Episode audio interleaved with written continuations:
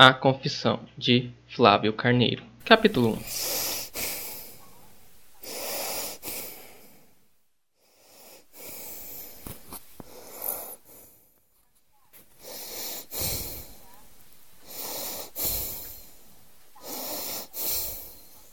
A senhora me desculpe, por favor. Em primeiro lugar, peço desculpas pelo mau jeito.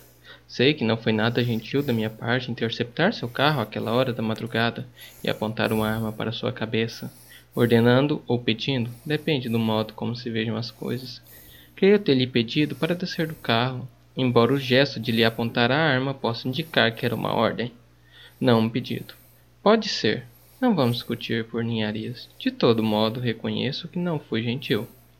Tampouco pode ser visto como um sinal de boas maneiras o fato de eu em seguida ter guardado a arma na cintura, por dentro da calça. Não, admito que não fiz isso por arrependimento ou remorso. Em sentimentos delicados, eu simplesmente precisava das, das mãos livres. Seria impossível aplicar sobre seu rosto, assustado, o lenço com clorofórmio, se não estivesse com as duas mãos livres. E precisava delas também, das mãos livres para ajeitar seu corpo, inconsciente no porta-malas. Por sorte, a senhora não pesa muito. Vê-se que mantém a forma e elegância.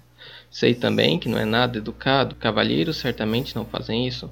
Não é nada educado amarrar alguém numa poltrona como essa aí, de onde a senhora me olha com esse jeito de que não sabe onde está, meio tonta, tentando examinar o ambiente, girando o rosto em volta, buscando uma pista, uma referência qualquer.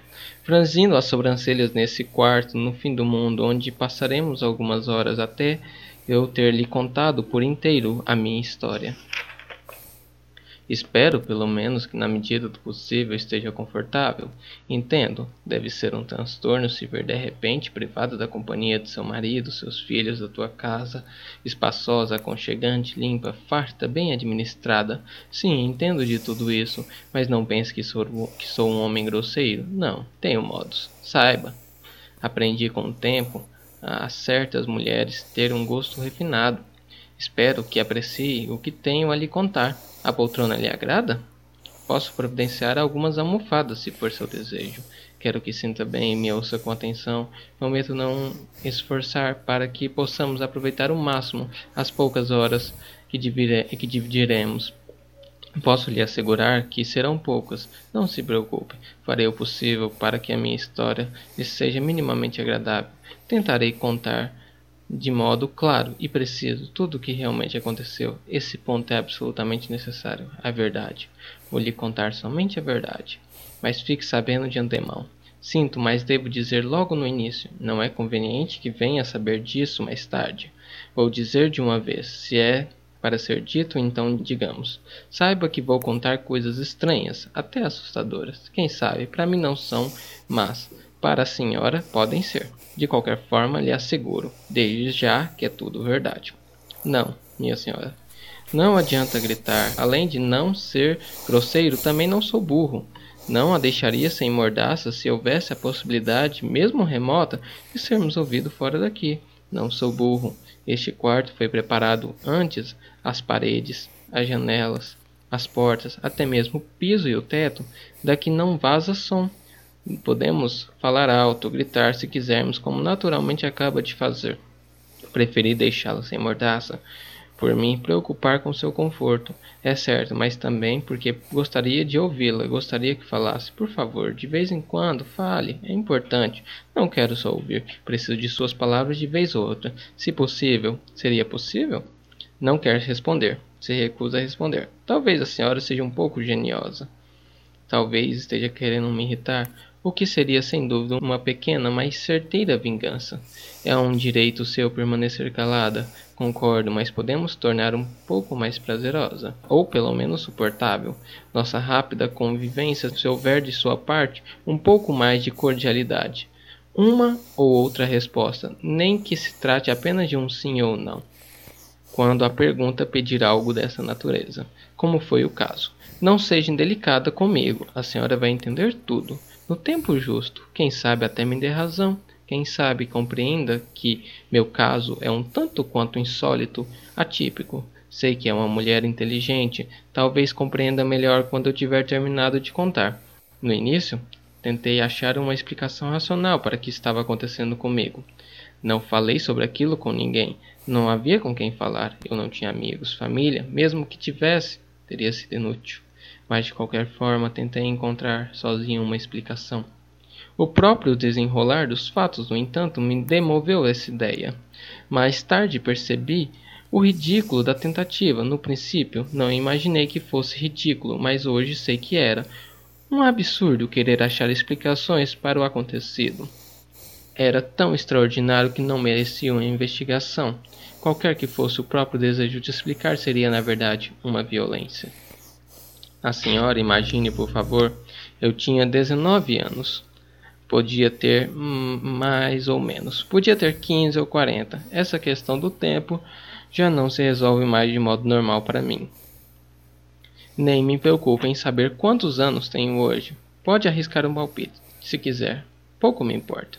Sei que tinha 19 anos porque a data ficou marcada em vermelho naquele calendário ali na parede. Veja.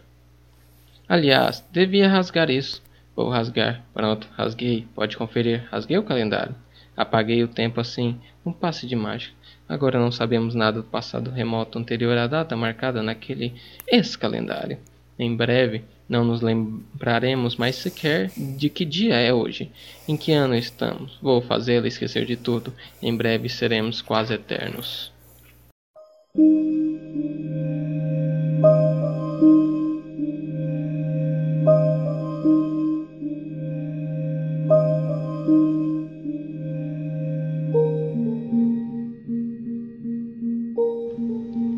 Noite fria. Eu estava no metrô voltando do cinema. Não deveria ser muito tarde. Dez e meia, onze horas. Estava com sono, como sempre me acontecia ao sair do cinema. Agora não vou mais ao cinema. Há milênios não vejo um filme.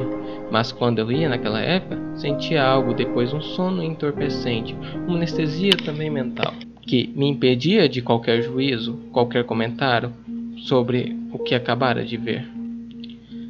Creio que isso acontece porque o escuro da sala de cinema é meio como um útero, não acha? Alguém já deve ter dito isso. E disse bem porque é mais pura verdade. Quando saímos é como se saíssemos do aconchego, da quentura do útero e logicamente a vontade é voltar para lá. Por isso levamos um certo tempo até a readaptação da vida aqui fora, com a luz e gente de verdade, com carro, ruas desertas, mansões, madrugadas, sequestros. Estava sentado ali, meio anestesiado pela experiência do filme, a mão esquerda enfiada no bolso da calça para aquecer, a direita no bolso do casaco acariciando um romance que trouxera com a intenção de ler na volta, mesmo sabendo que nunca lia nada na volta, era só por desencargo, para não dizer que estaria perdendo tempo. Era um desses romances de bolso, de banca de revista, uma história qualquer, um policial, um folhetim romântico, não me lembro. Quando tinha 19 anos, Gostava desses livrinhos. Tinha alguns em casa. Não tenho mais. Vendi todos para um sebo. Devia ser um livro assim que carregava no bolso do casaco naquela noite fria. Havia pouca gente no metrô. Eu estava sentado sozinho numa fileira de bancos duplos, encostado à janela. Não queria pensar em nada, ver nada, só queria ficar quieto, feito um cão sob a marquise num dia de chuva, enroscado em si mesmo, se aquecendo e não pensava em nada. Via o escuro túnel pela janela do metrô e os anúncios nas estações quando o trem parava, anúncios gigantes luminosos. Um deles era de uma churrascaria e fiquei puto. Desculpe linguajar. Sei que não gosta desses termos chulos, mas fiquei muito puto quando vi aquele anúncio num espeto enorme, com a carne sangrando. Senti uma dor na boca do estômago, estava com fome. Naquele dia só tinha almoçado e mal não tinha um centavo no bolso, só conseguiria algum dinheiro no dia seguinte, e o dia seguinte ainda demoraria horas para chegar. Aquela foto me acertou um direto na barriga. O cara que botou aquilo ali era para me dar um soco. O filho da puta, perdão. Naqueles tempos era comum eu passar fome, não uma fome crônica. Não pense que eu gosto de dramatizar as coisas. Às vezes ou outra a situação ficava meio difícil. Morava sozinho num quarto de uma pensão barata. Um prédio velho no centro da cidade. O quarto tinha um banheiro minúsculo, uma pia com torneira enferrujada, o teto cheio de infiltrações. Não tinha emprego, não tinha porque não me esforçava. Na verdade, não queria trabalhar. Confesso, a senhora pode até me censurar, embora a senhora também nunca tenha trabalhado. Mas mesmo assim, pode me censurar. Não tem importância. Era isso. Eu não queria trabalhar.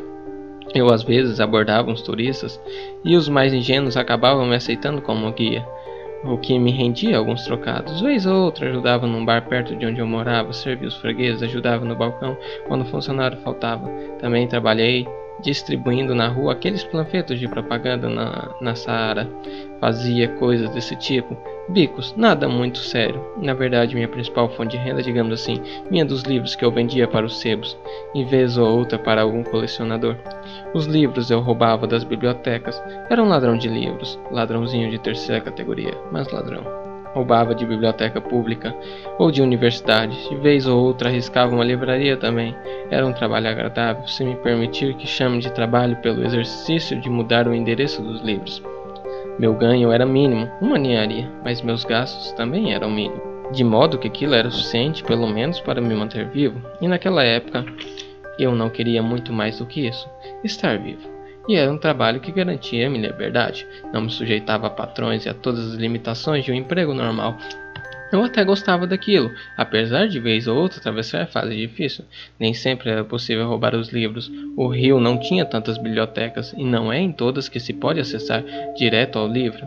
Em algumas delas é um funcionário que pega e o leva de volta no seu lugar depois de utilizado. Então as opções não eram muitas. Eu não podia ficar repetindo. No meu quarto guardava uma agenda, era organizado. Fique sabendo, precisava ser para não ser pego de surpresa.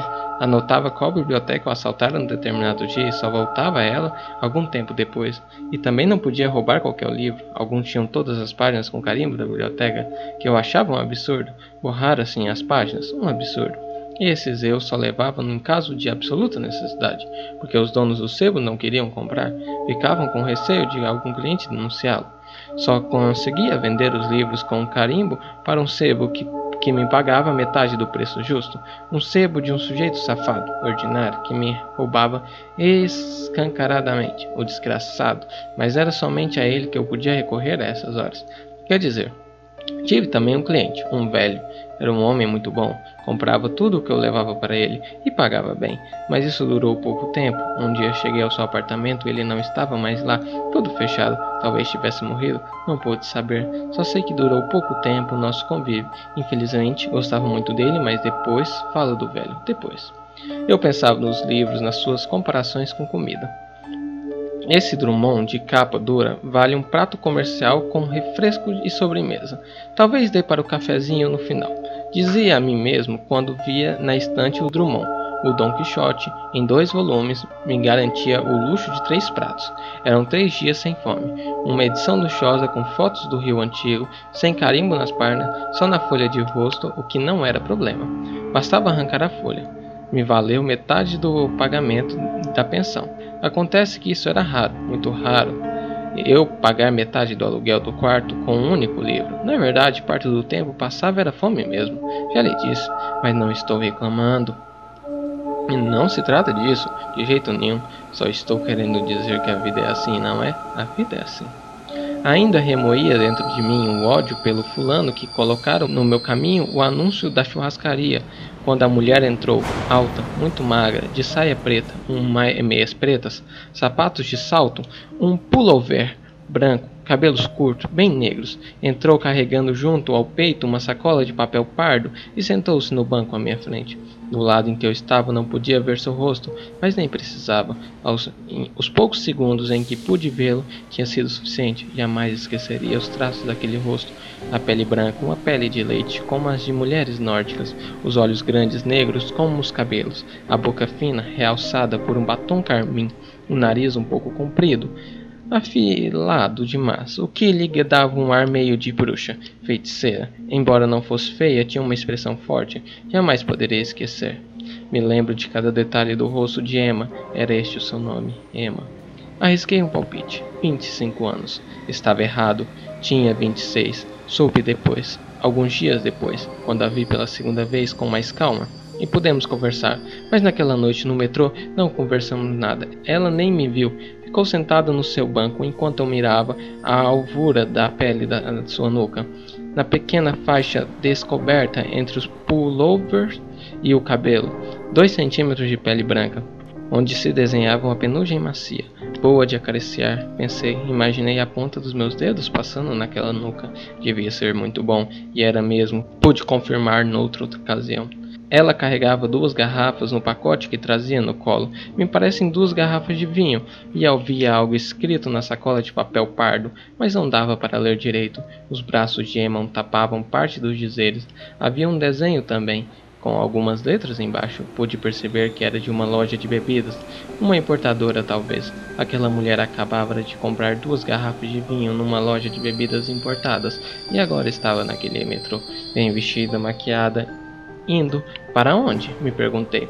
Uma festa, quem sabe, ou encontrar-se com um namorado teria namorado? E daí que tivesse? Perguntei a mim mesmo. O que me importa se ela tivesse namorado ou se fosse casada, viúva? O que me importava? Era apenas uma menina magra. Eu percebia os ossos salientes da clavícula forçando a malha da blusa. Uma menina rica e meia maluca. Só podia ser meia maluca para preferir pagar o metrô a andar de táxi ou no próprio carro ou num carro com um motorista particular. Era apenas isso, nada mais. Uma mulher que por pura coincidência sentara-se à minha frente e conseguira me distrair da fome, a fome que voltara a incomodar assim que descesse da estação seguinte, e a visão daquela nuca enluarada ficasse apenas na minha memória, já que nunca mais tornaria a vê-la, pensei. Antes que eu descesse, já estava chegando. O trem deu uma freada mais brusca e o pacote com as garrafas escorregou do colo de Emma. Ela conseguiu evitar que caíssem, mas na confusão metade da sua garrafa ficou à mostra. Enquanto ela ajeitava novamente a sacola de papel, pude ler no rótulo Tignanello. Naquela época, esse nome não me dizia nada. Hoje diz, é um dos meus preferidos, mas naquele tempo, não. Só pude deduzir sem muita certeza que era um vinho importado. Eu gostava de vinho tinto, gostava sem conhecer, é claro. Na verdade, gostava de me entupir de vinho vagabundo, de me embriagar madrugada dentro pelos bares da cidade enquanto fazia frio, entornando taças que na verdade não eram taças, mas copos ou canecas sujas de gordura. Era até melhor, eu pensava, quando percebia que o copo estava mal lavado, marca de batom na borda ou gordura boiando na superfície. Quando estava bêbado, eu pensava naquela gordura como um alimento, achava que era fortificante, aquilo me alimentava, me aquecia. A senhora certamente nunca tomou vinho tinto num, num, copo sujo de gordura e portanto não sabe o que é isso, mas eu sei e gostava daquilo. Gostava com ódio, não sei se me entende. Bebia cada gota visível e invisível daquela gordura. Bebia com raiva. A senhora não entende. Talvez entenda e finja que não, mas vai entender. No momento certo vai entender. Eu bebia com raiva porque no fundo gostava daquilo e sabia que não deveria gostar. Queria gostar de outra coisa, de vinhos caros, de vinhos finos. Queria poder dizer para mim mesmo seguinte: você gosta de vinhos finos, você sabe apreciá-los, mas você não pode beber desses vinhos porque não tem dinheiro. Queria poder pensar assim, que o problema era a falta de dinheiro, mas não era esse o problema. Uma vez, numa adega, pedi um vinho caríssimo. Não lembro mais qual era. Esqueci, não tem problema. Só sei que uma garrafa equivalia ao aluguel do meu quarto da pensão. Tive que roubar muitos livros para pagar uma, uma mísera garrafa daquele vinho, mas quis provar a mim mesmo que não era um boçal um estúpido que tinha paladar. Sabia apreciar uma bebida sofisticada. O garçom trouxe o vinho, serviu um pouco, provei e assenti. Ele encheu minha taça. Agora me escute, por favor. É muito triste o que vou lhe dizer, muito triste, mas devo lhe dizer. Só comecei tudo isso, preciso dizer o que for necessário, mesmo que seja doloroso para mim. É constrangedor, no mínimo, mas devo admitir que aquilo não tinha nenhum gosto especial. Eu sabia que o problema não estava no vinho, mas no meu paladar. Aquela noite na adega tive a constatação cruel. Espero que me compreenda. Aquilo era muito cruel. Constatação de que não tinha paladar, de que estava fadado a gostar para sempre de vinhos vagabundos servidos em canecas engorduradas. Por isso bebia com raiva. A senhora entendeu agora? Entendeu? Desnecessário dizer que nutria uma profunda, total, insuportável inveja de quem tinha aquilo que eu jamais conseguiria ter, pelo menos eu pensava que não conseguiria. Invejava com todas as minhas forças as pessoas que sabiam saborear e sabiam aproveitar os bons vinhos e conheciam cada detalhe da fabricação daquilo, de tudo que foi necessário fazer para chegar a aquele sabor divino. Para mim não era divino, mas devia ser divino para quem conseguia alcançar o sabor. Queria ser como essas pessoas que conhecem intimamente todo o processo, desde o plantio de uvas até o modo correto de armazenar a garrafa. Hoje sei disso tudo e um pouco mais. Fui aprendendo, quer dizer, aprendendo do meu jeito, que a senhora conhecerá em breve. Hoje sei, mas naquela época não sabia. Isso me torturava, mais do que sentir fome, frio, me apunhalava a alma todos os dias. Não, não pense que estou exagerando, não mesmo. Só sei que aquilo significava a minha dor, cada qual com a sua. Não menospreze os meus sentimentos. Eu, uma vez, ouça com atenção, não se desconcentre. Esquecemos e o metrô por um instante. Depois voltamos a falar disso. É muito importante o que eu vou lhe dizer. É o começo de tudo. Eu uma vez andava pelas ruas da Gávea, depois de ter roubado alguns livros da biblioteca da PUC, e parei em frente a um restaurante que a senhora conhece, já esteve lá. Era um restaurante caro, eu conhecia bem os restaurantes caros, não por ter entrado em algum, só de olhar tinha uma das paredes envidraçadas, de modo que eu podia ver quem estava lá dentro naquela tarde quente. Era verão, mas lá dentro havia um homem de terno. Lá dentro não fazia calor, o ar-condicionado não deixava. E fiquei ali um tempo, olhando pela vidraça. Vi uma mulher sozinha numa mesa, uma mulher elegante, bem vestida, uns 30 anos. Avaliei, quem sabe casada com algum milionário. Talvez ela mesma fosse de uma família rica, tradicional. Aproveitasse uma folga depois das compras para beber um vinho em paz, longe do marido e das crianças, antes de voltar para casa e dar a ordem às empregadas. Criei a biografia daquela mulher, eu em pé do lado de fora, olhando. Aquela mulher era a senhora. Claro, quem mais pode ser? Era a senhora que andava sentada ali, naquela tarde quente, ou fria, dependendo de onde se estava, a senhora, que levava a taça de vinho aos lábios, num gesto suave e firme, de quem já fizera aquilo várias vezes na vida, e a taça voltando depois para o lugar inicial, quieta, íntima da mão que acabara de tocá-la, no entendimento perfeito entre pele e cristal, como se houvesse surgido no mundo apenas para um, um dia se encostarem um no outro, naquela tarde num restaurante, o que será que ela está pensando agora? Me perguntei no momento em que a senhora virou o rosto na minha direção e me viu. Nós nos olhamos por segundos, segundos apenas, e a senhora certamente não reparou no meu olhar de súplica, certamente nem me notou. Olhou simplesmente como se olhar para uma rachadura na parede, um gato na calçada, uma bicicleta atravessando a rua. Depois esqueceu que viu a rachadura, o gato, a bicicleta, voltando a fazer o que fazia antes, sem lembrar, sem nenhum registro do que viu. Mas eu não a olhava assim, eu olhava suplicando. Eu queria saber o que a senhora estava pensando naquele momento, ou mais ainda, o que estava sentindo depois de ter depositado a taça sobre a mesa, de ter bebido vinho. Eu queria muito uma coisa, eu queria muito uma coisa. A senhora já quis muito mesmo uma coisa? Então vai me compreender. Eu queria muito uma coisa. E logo que a senhora desviou de mim o seu olhar, voltou a segurar a taça e a senhora a levou outra vez aos lábios, bebendo um mínimo gole de vinho, sem pressa, lentamente, como se o tempo não fosse precioso, como se nem existisse tempo. Naquele instante falei baixinho, ninguém ouviu, não havia ninguém perto de mim. Olhei bem na sua direção e disse: Me ensina, por favor. A senhora não me ensinou. Lógico, a senhora nem ouviu o que eu disse, nem poderia, ninguém poderia. Eu, eu, mesmo se eu tivesse gritado, as pessoas ouviriam as palavras, mas não o que havia dentro delas, das palavras que eu tivesse gritado. Só eu pude ouvir aquela minha prece. Me ensina, por favor.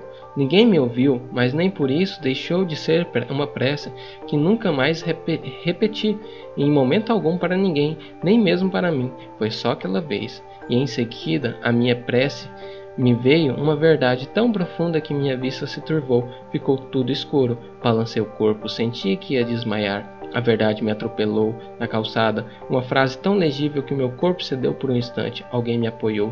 Depois soube que era o manobrista do restaurante. Tudo bem? Ele me perguntou. Eu nem respondi e saí dali atordoado. Fiz sinal para o primeiro ônibus que passava. Subi, me encolhi no banco, abraçado aos livros que roubava da biblioteca da PUC. Eu tremia, minhas mãos tremiam, minhas pernas, meu corpo todo tremia. A verdade que havia me atropelado ainda estava lá.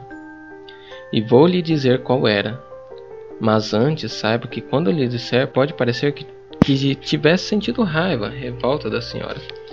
A frase que se escrevera diante dos meus olhos turvos pôde soar como represália, ameaça, mas não foi nada disso. Ao contrário, não senti nada parecido com raiva quando a senhora desviou seu olhar do meu, sem me ensinar. Eu a idolatrava. Aquele quadro era o mais belo que eu já tinha visto. Nem imaginava que fosse possível sentir uma coisa assim. Por isso, não pense que a frase me surgiu movida por algum ressentimento ou coisa menor. Não, simples, foi simplesmente uma verdade que me atravessou o futuro, irremediável, o que era nada menos nem mais que uma constatação pura e simples. Era esta, escute com atenção, era esta: um dia vou matar essa mulher. Não se preocupe, eu limpo. Já limpei, viu? Já limpei tudo. Não precisa ter vomitado. Não há motivos. O que eu lhe contei faz tanto tempo, a senhora nem sabia que eu estava ali, que eu existia. Faz tanto tempo, era uma verdade funda. Então não dependia, não depende de mim. A senhora pensa que eu era um assassino? Só porque roubava uns livrinhos de vez em quando não significava que eu tivesse ímpeto de sair para ir matando as pessoas? Por favor, não tire conclusões precipitadas. Não foi eu que escolhi que escrevi aquela frase. Ela foi escrita por mim, para eu dizer naquela tarde, na calçada. Ela me atropelou. Já contei essa parte. Fui invadido por ela. Não fui atrás dela. Não a premeditei. Será que não consegue entender? O que aconteceu logo depois, desde aquele dia até hoje, o que aconteceu ao longo desses anos todos, também não depende de mim. Quer dizer, pelo menos não no início. Depois confesso que andei fazendo certas coisas, como direi, reprováveis, mas por outro lado fico pensando, quem sou eu para me julgar? Simplesmente a vida foi seguindo seu curso. A vida é isso mesmo, rio corrente. Portanto, não há motivo para descontroles, como seu vômito, que deve tê-la constrangido. Sem dúvida, mas não se preocupe, já limpei. Está tudo bem agora. Voltaremos ao metrô, onde uma mulher de 26 anos e um garoto de 19, seu admirador platônico, espera que contemos o desfecho de sua história, quer dizer, desfecho daquele primeiro capítulo de sua história, quando quase nada parecia acontecer e tudo tinha acontecido, selando suas vidas para sempre. Aquela freada e o ato seguinte de eu ter podido ler o rótulo do vinho, mesmo que aquelas letras alinhadas num nome não significasse grande coisa para mim, aquele pequeno incidente me desconcentrou e quando me dei por conta, o trem partia da estação Carioca, onde eu deveria ter descido. Tanto faz, repeti para mim mesmo, dando de ombros. Não tinha mesmo nada para fazer em casa, podia ficar passeando de metrô pela cidade. Tentava me convencer disso, mas no fundo, o motivo de estar pouco ligando para o fato de ter deixado passar a minha estação, o motivo mesmo estava à minha frente. A nuca de Emma. A penugem na nuca branquíssima de Emma. Eu só não queria admitir isso, que já não sentia fome, que me esquecera dos anúncios da churrascaria que nem me lembrava de que estava completamente duro e sem muitas esperanças para o dia seguinte. Se eu conseguisse vender os livros guardados no quarto da pensão, os que trouxeram do último roubo, tudo certo, almoço garantido. Caso contrário, estenderia até os limites possíveis a minha fome já avançada. Então, precisava ser algo muito importante o que me fazia apagar do pensamento todas as coisas desagradáveis. Para dizer o mínimo, eu não queria admitir que esse algo era dois centímetros de nuca de uma mulher que eu jamais vira antes. Aqueles dois centímetros me guiaram até a estação Estácio, onde Emma desceu, e eu também, sem pensar que não teria dinheiro para voltar. Estava sem nada no bolso além do meu pequeno livro. Naquela hora não conseguiria vendê-lo, obviamente. Na melhor das hipóteses, poderia trocá-lo por uma passagem de ônibus, se o motorista ou o trocador gostassem de ler mas não pensei em nada disso. Desci e fui atrás dela por uma rua escura de Estácio. Eu me perguntava: será que não tem medo de ser assaltada? De ser agarrado por algum tarado? Nem precisava ser um tarado de verdade, convicto, bastava ser um meio tarado. Um homem qualquer que não existisse a tentação de agarrar uma mulher daquela sozinha numa rua mal iluminada. Não sentia medo? Não percebia sequer a minha presença seguindo seus passos? Ela não voltou a cabeça nenhuma vez. Parecia estar andando de dia por uma rua movimentada. Sua naturalidade me comoveu, me comoveu tanto que cheguei a sentir uma ternura imensa, como nunca sentira antes, em uma vontade de me aproximar um pouco mais, tocar em seu ombro e dizer: Não tenha medo, minha querida, vou proteger você. Não tenha medo. Mas não disse nada. Continuei andando atrás. E uma, a uma certa distância, seguindo-a seguindo pela, pela rua estreita que ela tomou logo depois, uma rua ainda mais escura, e a vi parar diante de um velho sobrado caindo aos pedaços e tocar a campainha. Era uma cena de filme. A senhora imagine, por favor, um lugar deserto, escuro, no meio de uma noite na cidade grande. Uma mulher branca, de pullover, de, de pullover branco, saia e, meia cal, e meias calças preta, magra, alta. Uma jovem de cabelo curto e grandes olhos negros, segurando contra o peito uma sacola de papel pardo com duas garrafas de vinho, diante de um casarão que à primeira vista diria abandonado, tocando a campainha uma ou duas, três vezes até acender-se uma janela no alto, uma luz. Não estava havendo uma festa ali, e a não ser se fosse uma festa de surdos e mudos. Portanto, não era uma festa que Emma levava a garrafa de vinho, e para a qual se vestira com tanto apuro e se perfumara. Se alguém a espera, a esperava, não eram seus amigos. Logo em seguida, a porta se abriu e uma luz vinha da sala, vinha da sala, do corredor, iluminou timidamente o rosto de Emma a curva a curta distância em que eu estava, encostado no muro, pude ver mais uma vez o rosto na penumbra e nele um breve sorriso de lábios, apenas as suas mãos estendidas, entregando a alguém a sacola, alguém que eu não podia ver do lugar onde estava, que fechou a porta depois de Emma ter entrado. O filme chegava ao fim, e por um momento fiquei na expectativa de ver os créditos descendo do alto de uma tela imaginária. E quem sabe assim eu pudesse ter acesso a alguma outra informação. Pude saber, pelo menos, o nome de quem fizera aquele filme e fosse atrás do autor buscando uma resposta. O que acontecera lá dentro, meu senhor? Eu perguntaria. Quem recebeu a, as mãos de Emma e as garrafas de vinho? Um amante? Uma amiga? A empregada de alguém? De quem? Porque a luz que se acendera no alto do casarão de repente se apagou, logo depois da entrada de Emma. E o autor me responde com um ar de tédio: Como vou saber, meu filho? Mas não desceu crédito nenhum. Aquilo não era um filme, eu não estava no cinema. Estava apenas anestesiado ao sair da sala escura. Útero, nem sentia minhas pernas, meu corpo. A cena já havia terminado. O sobrado permanecia silencioso, escuro, completamente escuro, como se ninguém morasse nele, e como se os moradores estivessem dormindo haviam horas, sem ao menos desconfiar de que lá embaixo, na calçada, um rapaz permanecia estático, de pé, encostado ao muro velho, descascado e úmido, ele nem percebia a umidade. Querendo achar um sentido para que acabara de assistir, continuava encostado ao muro, inebriado, no muro da lua, até que a barriga do rapaz desse uma pontada forte, chamando-o à vida real, e ele então se lembrasse. Preciso voltar para casa. Andei até o ponto de ônibus, era tarde, não havia ninguém. Começou a chover.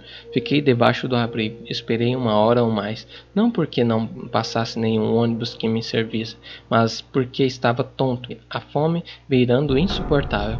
Aquela hora, naquele lugar deserto, não podia sequer contar com a boa vontade de alguma alma caridosa que, se pudesse, a me ajudar.